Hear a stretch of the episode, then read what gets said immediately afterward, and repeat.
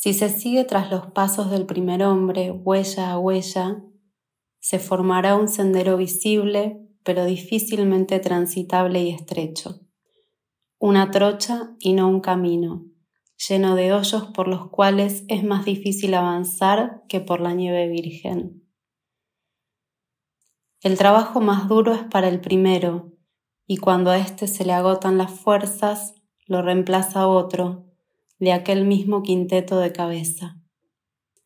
De entre los que siguen los pasos del primero, cada uno de ellos, incluso el más pequeño, el más débil, debe pisar un pedazo del manto nevado y no alguna otra huella.